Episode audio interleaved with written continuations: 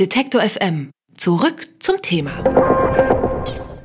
Dieses Gefühl, wenn frisches Wasser auf den Körper rieselt und daran herunterläuft. Die Dusche am Morgen gehört für viele zum Start in den Tag.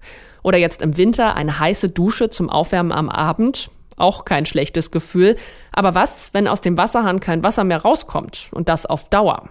Für uns eigentlich unvorstellbar, doch in Kapstadt in Südafrika könnte genau das bald passieren.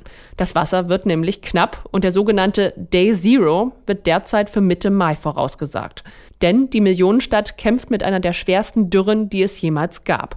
Südafrika zählt zwar zu den trockensten Ländern der Erde, doch eine Dürre in diesem Ausmaß, die kommt statistisch nur alle 300 Jahre vor.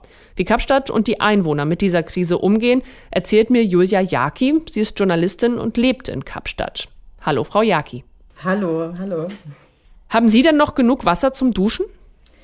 Ja, ich habe noch genug Wasser zum Duschen, aber wir bemühen uns natürlich sehr, dass die Dusche extrem kurz ist. Ähm, also unter einer Minute sollte das sein. Und es steht natürlich wie bei vielen Kapstädtern ein Eimer in der Dusche, mit dem ich das Wasser auffange und das wird dann entweder in die Toilette gekippt oder auf die Blumen.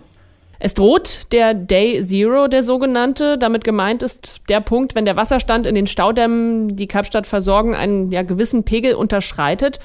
Was würde das denn für Kapstadt bedeuten, wenn es wirklich so weit kommt? Also wenn es wirklich so weit kommt, das ist bisher noch nicht wirklich vorherzusehen, aber wenn es so weit kommt, würde das bedeuten, dass alle Kapstädter ähm, anstehen müssen für Wasser. Jeder aus Kapstadt bekommt dann 25 Liter Wasser pro Person pro Tag zugeteilt. Und das bedeutet, dass man zu einem von insgesamt 200 Verteilungspunkten fahren muss, um sich sein Wasser in einem Kanister abzuholen. Hm. Was wird denn dagegen getan, dass es eben nicht zu diesem Day Zero kommt? Ja, die Stadt äh, versucht mehreres zu tun. Also allem vorweg stehen natürlich die Wasserrestriktionen. Seit 1. Februar dürfen wir nur noch 50 Liter pro Tag pro Person an Wasser verwenden. Das Ziel ist, den Gesamtverbrauch von Kapstadt auf unter 450 Millionen Liter pro Tag zu bringen. Momentan ist er noch 100 Millionen Liter zu hoch, ungefähr bei 550 Millionen. Und ja, das sind die, zum einen diese Wasserrestriktionen. Die Stadt hat auch den Wasserdruck in den Leitungen verringert. Und dann arbeitet die Stadt an mehreren Projekten, an mobilen Entsalzungsanlagen. Sie bohren nach Grundwasser momentan, was auch schon erfolgreich war. Und sie arbeiten an einer Wasseraufbereitungsanlage. Das soll alles so ungefähr im März äh, an den Start gehen. Und ja, wenn das alles funktioniert, ist Day Zero vermeidbar. Wenn nicht, dann wird er kommen. Momentan ist es jetzt schon wieder einen Monat zurück auf Mitte Mai verschoben. Aber das ist ein flexibles Datum, das kann sich immer ändern. Jetzt ist es wirklich nicht so oft, dass die Dürre so extrem ist und man kann ja solche Naturereignisse nicht berechnen oder vorhersehen. Aber Wissenschaftler haben ja schon lange vor einer drohenden Wasserknappheit gewarnt. Hat die Politik dann zu spät gehandelt? Ja, die Stadt hat definitiv zu spät reagiert. Ähm, die Experten haben schon vor Jahren darauf hingewiesen, dass Kapstadt seine Wasserzufuhr diversifizieren muss. Ähm, Kapstadt bekommt sein Wasser ja aus sechs großen Staudämmen, die wiederum werden durch Regenwasser gefüllt. Und Experten haben schon länger gesagt, gut, Kapstadt muss einfach auch mehr Regenwasser in der Stadt selber sammeln. Kapstadt muss mehr in Wasseraufbereitungsanlagen investieren und das ist nicht geschehen. Ähm, die Politik ist natürlich auch ein bisschen in der Zwickmühle, die Stadtverwaltung, die sagen sich natürlich, na ja, wenn es nicht unbedingt dringend ist, dann geben wir das Geld lieber für andere dringende Sachen aus, aber es hat definitiv an Weitsicht gefehlt, das ist klar. Hm, wenn man das alles so hört, klingt es ja schon nach einem Horrorszenario, dass ähm, vielleicht bald kein Wasser mehr aus der Leitung kommt oder dass man da sehr eingeschränkt ist. Wie gehen dann die Menschen damit um in der Stadt? Also mein Eindruck ist, dass viele lange den Kopf in den Sand gesteckt haben, besonders noch im letzten Jahr. Da hatten wir zwar auch schon Wasserrestriktionen, die waren aber noch nicht so extrem. Dann hat die Bürgermeisterin Patricia de Lille ja angekündigt, dass Day Zero unvermeidbar ist. Da ist dann auf einmal Panik ausgebrochen.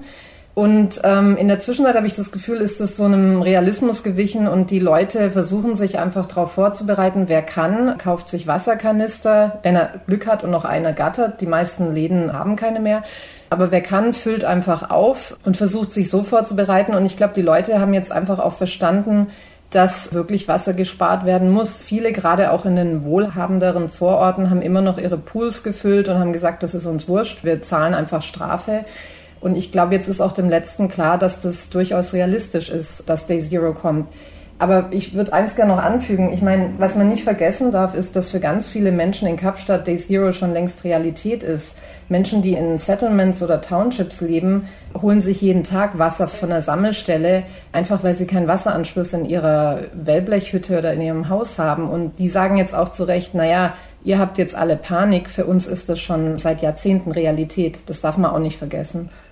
Sie haben gesagt, es gibt ähm, Einschränkungen durch die Politik, wie viel Wasser man am Tag verbrauchen darf. Wie wird das denn überhaupt überprüft? Die Stadt misst es, ähm, den Verbrauch und man sieht es dann im Endeffekt, wenn man am Ende des Monats seine Ratenzahlungen kriegt, steht dann genau, wie viel man verbraucht hat. Also das sind ähm, Wasserstandszähler oder Wasserstandsmesser, wie es sie in Deutschland auch gibt.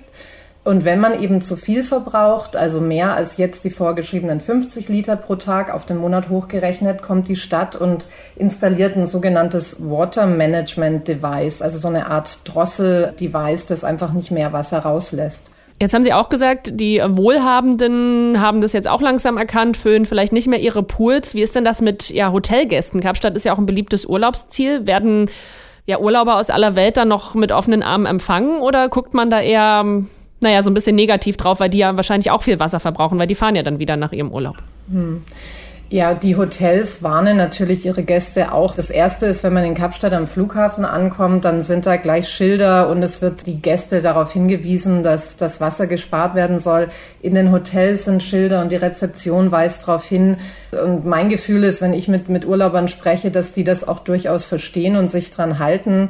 Die Hotels unterliegen natürlich auch den Wasserrestriktionen. Also Geschäfte müssen zwischen 40, 45 und 60 Prozent Wasser sparen und da wird es natürlich natürlich versucht, so gut wie möglich zu vermitteln. Nichtsdestotrotz begrüßen Kapstädter Touristen mit offenen Armen, denn es wurden schon einige Flüge gecancelt und Reisen abgesagt und das ist natürlich schlecht für die Wirtschaft und schlecht für Kapstadt. Das Wasser wird knapp in Kapstadt, eine große Herausforderung für die südafrikanische Stadt und über die aktuelle Lage habe ich mit Julia Jaki gesprochen. Die Journalistin wohnt vor Ort. Danke für das Gespräch. Vielen Dank. Tschüss. Detektor FM gibt's übrigens auch als Radio für den ganzen Tag. Wir machen mutiges und unaufgeregtes Radio im Netz. Denn Radio kann mehr sein als Hits, Hits, Hits. Mehr Infos gibt's auf Detektor FM.